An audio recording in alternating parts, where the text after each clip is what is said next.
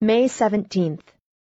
Dear Daddy Longlegs, This is going to be extremely short because my shoulder aches at the sight of a pen. Lecture notes all day, immortal novel all evening, make too much writing. Commencement three weeks from next Wednesday. I think you might come and make my acquaintance. I shall hate you if you don't. Julia's inviting Master Jervie, he being her family, and Sallie's inviting Jimmie McBee, he being her family. But who is there for me to invite? Just you and Mrs. Lippett, and I don't want her. Please come.